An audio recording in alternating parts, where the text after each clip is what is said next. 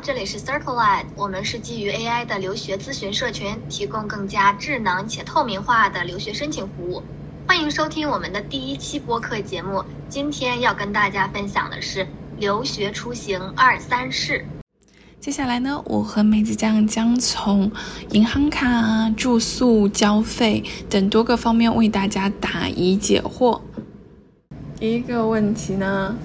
就现在这个时间段，大家都应该已经开始要交学费了。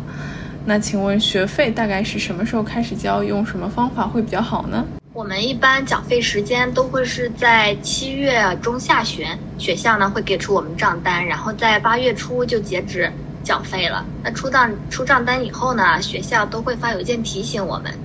嗯，比如说在 NYU NYU 的 Albert 上面，你去点击左侧的 Finance Finances。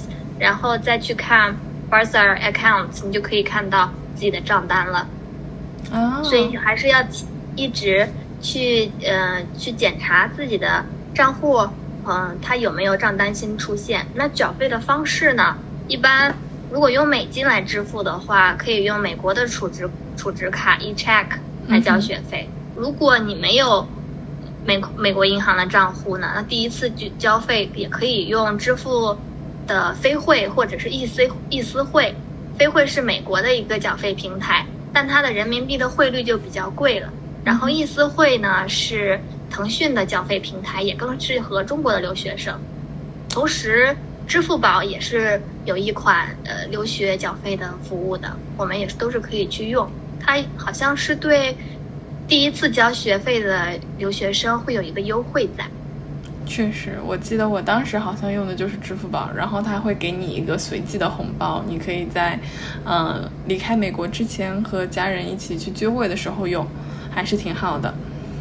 那还是挺方便。对对，我也觉得支付宝应该是我当时有听过易思汇和飞汇，嗯，但是大家都可以去选择了，各有利弊。有的就是说是汇率比较贵，我们刚刚有提到，还有就是说时效性的各种问题。好，这个是学费，学费那学费中其中其实有一项是保险，对吧？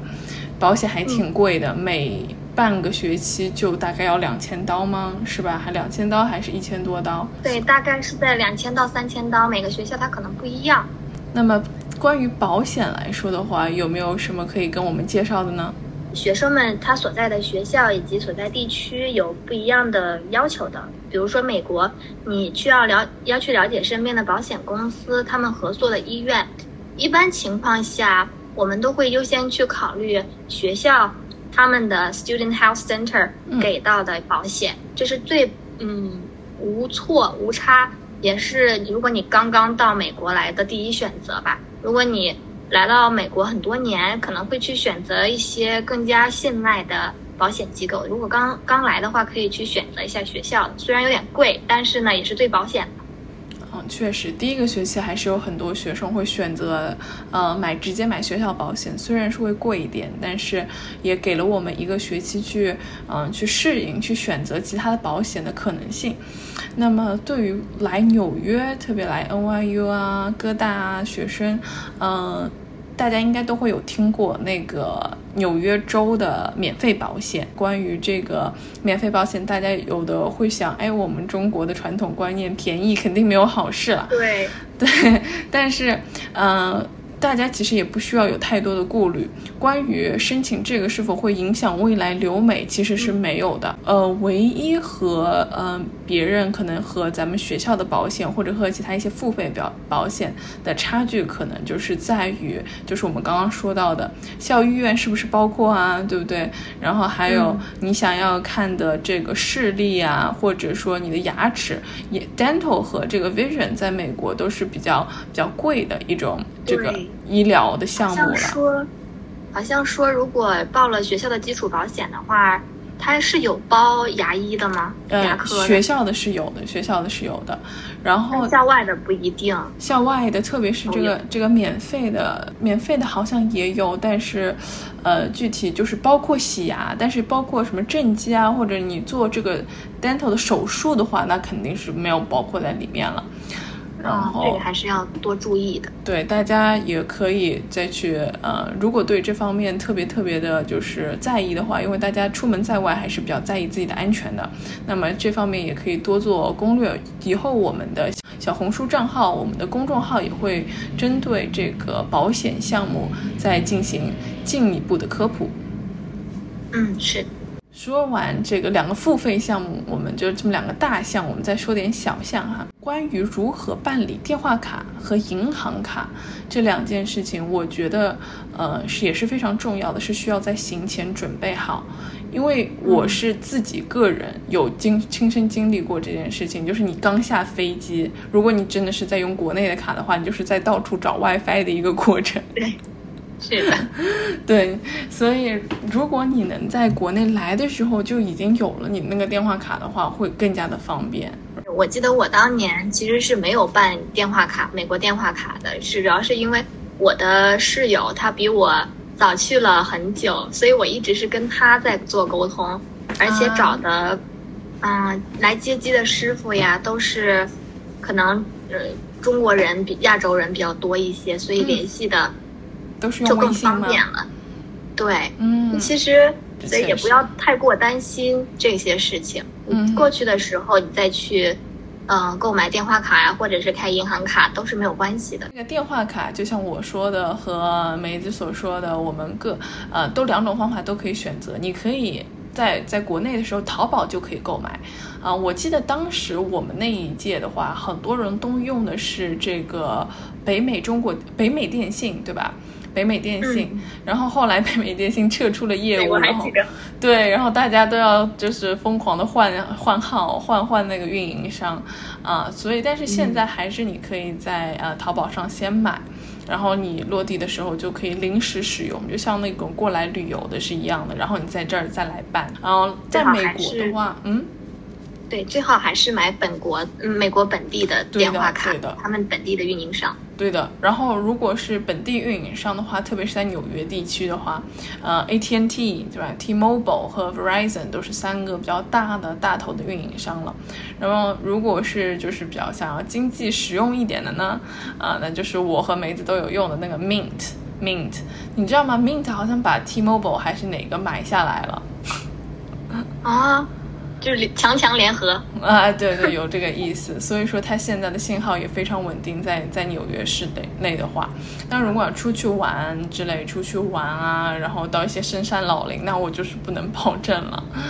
Anyways，他们美国的运营商，如果到偏远一些的地方，几乎都是信号不太好的。这个我们就是在纽约地区的话，我们的建议是可以参考。如果去其他的话，那个可能就要问一下那边的学长学姐了。那我这边还有一个更加呃迫切的问题，就是我们嗯出国的时候都要想要带一些美元嘛，那这个美元是不是真的要准备呢？那准备多少比较合适呢？啊，这个是很好的问题。我记得我当时，我当时就就是一个非常。典型的反面教材，大家不要学我。我是真的就是带足了五千。好，是首先先说啊，嗯，美国的海关要求呢，至多就是最最多了，你只能带五千的美金。进来哦，超过五千以上你是需要申报的。那我们多一事不如少一事，那就不要带这么多现金了，对吧？其实你要说有没有那些就是钻漏洞啊，就是把什么这个一点现金放这里，一点现金放那里的那种，就是放在行李箱这里那里，当然有了，但是也不建议，因为为什么没有这个必要？咱们来这边现金真的有有用到的，你你有用很多现金吗？我觉得我没有哎。好像也没有，直接刷卡都是。对，直接刷卡。所以说，嗯，这个就是刚刚就是没有完全说完的那个银行卡，就是国内有一些 Visa 卡，对吧？你在国内的时候有一些信用卡或者是嗯爸爸妈妈的副卡，嗯，只要上面有 Visa 标志，对吧？Visa 标志或者 Master 也可以吧？Visa 和 Master 两个，对，有这两个标志的，你来这边基本都是能刷的。还有的话就是使用 Apple Pay 比较多，Apple Pay 或直接刷卡，所以现金回到我们这个点上，现金呃没有必要带这么多。如果你担心可能刚下飞机啊，或者你你刚到这想找点什么吃的，对吧？你你感觉刷不到的话，你可以留，我个人建议留一千两千的现金来就已经足够了。你觉得呢？其实也不需要带这么多的纸币，对对对，也反而比较危险。嗯，而且万一对吧？就他们长途的旅途，万一丢了什么的，也不是一个小额的数目啦。嗯，对。那还有聊完这些的话，就是比较后面还有一个比较实际的问题。嗯嗯，如果我们新生到了海外了，他那个当地。住下的话，还是要去租房的嘛，因为大部分我们都会偏向于去校外租房嘛。嗯，那你有什么安妮有什么一些租房的建议？在哪些地方它会比较安全一些呢？哎，这个你就问对人了，毕竟我可是有啊做这个房产经纪的这个经验的。如果是你是本科生的话，呃，可能咱们还是在嗯十八，对吧？十八甚至有的十七比较小的年龄，还是建议你可能在学校校内租房。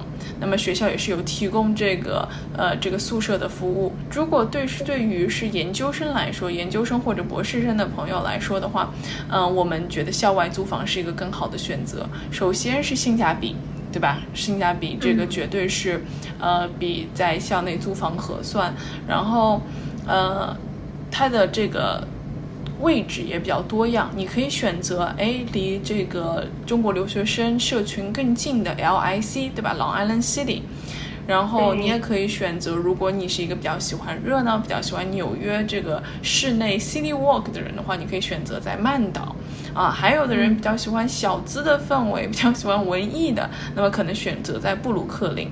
这些的位置的选择也比较多样性了。那有没有具体的，比如说像曼岛，嗯哼，嗯，每个学校，比如说，嗯，哥大是在上东区，对吧？上西区，对，那。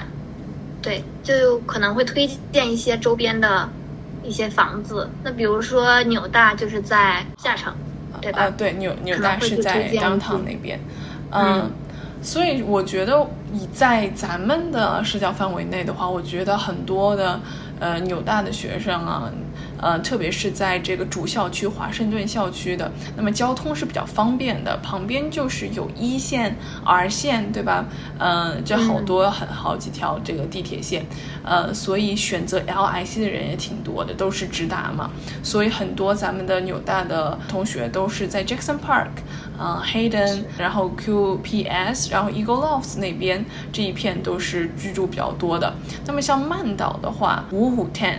啊，American Copper，然后 OMS、Epic，这些都是大家耳熟能详的，比较地理位置比较优越，也是基本上许多留学生会去选择的一些公寓。对对对，其实我觉得就是如果和留学生就是住在。一个片区一个 neighborhood 其实是有好处的，为什么？因为大家其实刚来嘛，可能对这边不是很熟悉，可能和朋友和这个同学一起下下班是不 下班 下课一起回家的话，他心里会有安全感。我觉得，比如说啊，我们可以一起坐地铁，然后一起就是下了地铁一起走到自己的那个 apartment building，他们都会有心理感觉更有安全感一点。对，确实，之前我们在上学的时候还是有发现，晚上九点。十点还都是有陆陆续续的学生下下课的，嗯嗯，所以还是一起结伴而行会比较好。而且 LIC 这个地方也是安全系数比较高的哈。对对对，嗯，说到 LIC，那就还有另一个地方了，就是 New Jersey 了。New Jersey 也有很多留学生居住，像那个 JSQ 对吧？JSQ 一、JSQ 二，还有 Newport 这些地区都是也是交通比较便利，坐 Pass 就可以上岛，确实是挺方便，而且也很快。嗯哼，你是你是住过 New Jersey 的，你可以跟大家说一下你的感受。我住过，我住过 LIC，住过 New Jersey，我还住过 Brooklyn。其实我住的感受最好的还是在嗯 New Jersey 了，因为那边环境也好，人也比较少，而且很干净。哦，那边的环境、人为，嗯，各种方面的氛围都特别好。嗯而但主要是看你选择哪个地方吧。有一些地方它呃比较偏，但是呢，选如果你选择了，它也是非常的经济实惠的。虽然远，比较里面，而且很便宜。就比如说我知道的有一个公寓是挺大的，但是呢，只需要一千刀或八百刀，它就可以租下一个主卧。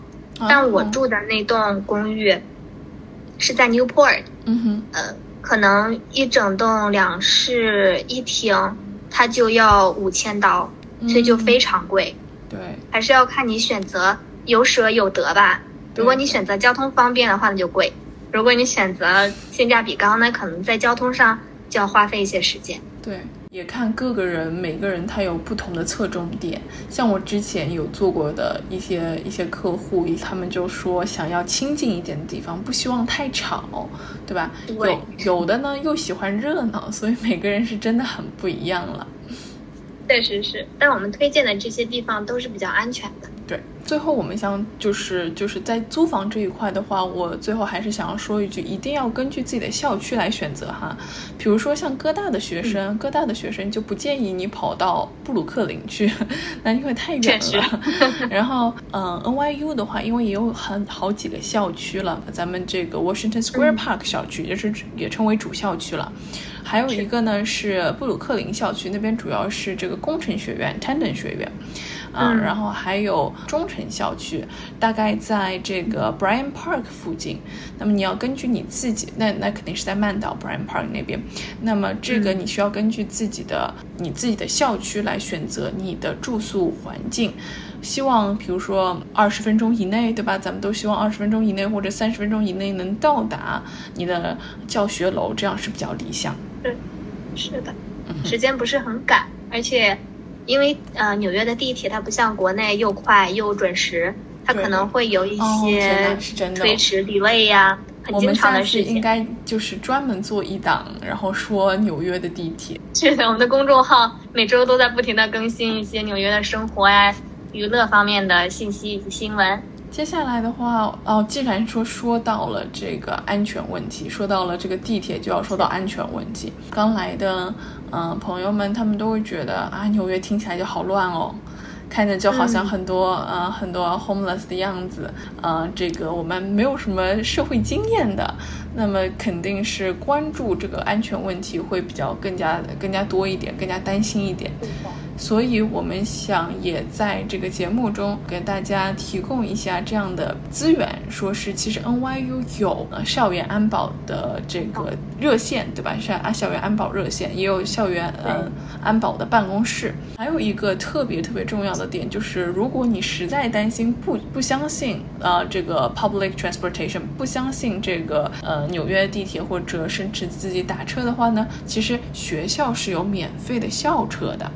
啊，对，学校是有免费校车的，是吧？很惊喜，我们从来没有坐过，是吧？因为我们坐的地方，我们住的地方没有。对，我是听说有住我们有住曼岛的同学，他经常是坐那个 school bus，对，特别方便，紫色的，特别漂亮。有一些地区它是有这个停车的站点，比如说有一个、有一个区域叫 Stewart Town，很多的 NYU 学生都在那边住，那个环境就很像咱们中国老小区，然后再加上这个免费的校车，简直咱们就是主打一个无痛留学，哈哈那其实。说到说到这些免费接送以及呃安全的热线嘛，嗯我又把我的学生卡给拿了出来。其实基本上，嗯、我们拿手手里拿到的学生卡呢，后面都会有一些 emergency number 啊对，public safety safety number，还有一些，嗯、比如说 alert，有紧急有紧急的事情，也可以及时去联系自己学校的紧急热线。对，还有很多其他的电话号码，你都可以及时的在你的学生卡背面去查看到，非常方便。在背面有很多热线电话，然后不仅是呃你的就是呃 how to say，就是你的这个安全问，就是人身安全问题了，呃，包括你一些嗯有精神的压力，它都是有相应的电话可以去，就是有热线可以去咨询。是的，我就找那个 advi- advisor 咨询过几次，嗯确实特别好，人都特别的嗯怎么说 welcome 吧，教你怎么 work life balance 这种的。我在想，如果毕业了之后，能不能还可以去打电话给那边？好，好，那最后一个问题，我们学校会有机场来进行迎新接机吗？应该不会吧？